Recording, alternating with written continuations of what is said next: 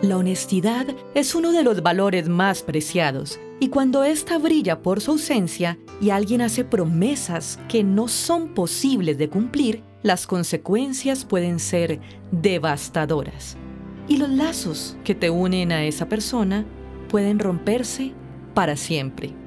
Oigamos la historia de Ana María y el caso no cerrado.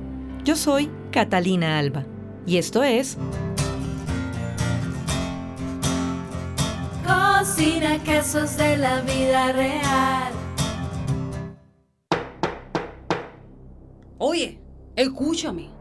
Primero soy consciente de que tengo una cantidad de sentimientos encontrados, porque voy a hacer una amenaza pública contra una persona.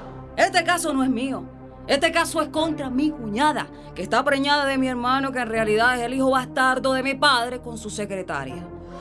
La cuestión es que esta señora se ha comprometido a llevar el puré de papa para el almuerzo de cumpleaños de mi tía, que en realidad es mi hermana. Y eso no era un puré de papa, eso era una difamación, Catalina. Ella dijo que sabía hacer puré de papa y eso, ¡ay! no era verdad. Por eso cuando la vi llegando con semejante masacote, yo le dije, te vas de la sala, te vas. Tú me dijiste que sabías hacer puré y eso, eso es una falacia. Ella me dijo, Oye, pero está rico. ¡Tú te callas! Le dije. Uno no puede presentarse a un acontecimiento con tremendo atropello culinario. Eso parecía un slime. Quiero cerrar este caso ya, Catalina. Enséñale a esa farsante a hacer un buen puré de papa. Muchas gracias. Primero que todo, voy a llamar al orden, querida Ana María. Es muy común en la cocina que eso que parece muy sencillo a veces no salga como deseamos. Con el puré de papa pasa muchísimo. Aunque es una preparación sencilla, ayuda muchísimo conocer algunos trucos importantes para que quede perfecto. Acá te cuento todo. Lo primero y más importante es elegir el tipo de papa adecuado para su preparación. Debes elegir una que se deshaga fácil, como la papa pastusa. 2. Lava muy bien las papas y ponlas a cocinar con su piel en abundante agua partiendo de agua fría. Puedes agregar al agua un diente de ajo en láminas, cebolla cabezona picada, un apio, laurel o tomillo para darle más sabor. 3. Cuando las papas estén blandas, escurre el agua, retira la piel de las papas, los vegetales y las hierbas que agregaste y lleva de nuevo las papas a fuego medio para que se sequen un poco. Apaga y cúbrelas para mantenerlas calientes. 4 Aparte, en una olla pequeña, pon a calentar un poco de leche con un poquito de mantequilla sin dejar hervir. Quinto, aplasta las papas con un tenedor hasta que queden como una papilla y agrega la mezcla de leche y mantequilla sin dejar de aplastar la mezcla con el tenedor.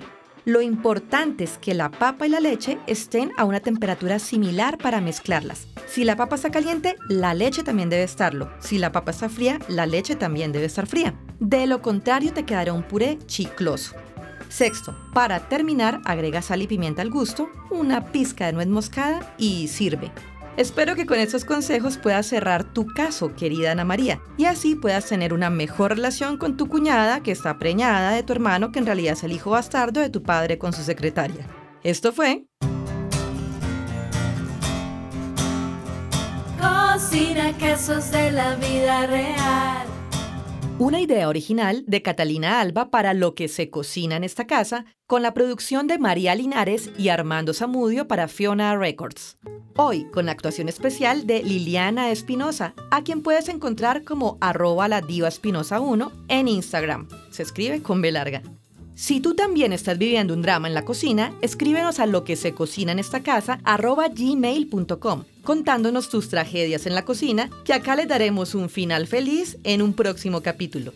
Y recuerda que si tienes la idea de crear tu propio podcast y no tienes ni la idea, ni el lugar, ni la manera de producirlo, en Fiona Records te ayudamos con todo lo que necesitas. Escríbenos a maria.fionarecords.com para que empecemos a hacerlo realidad.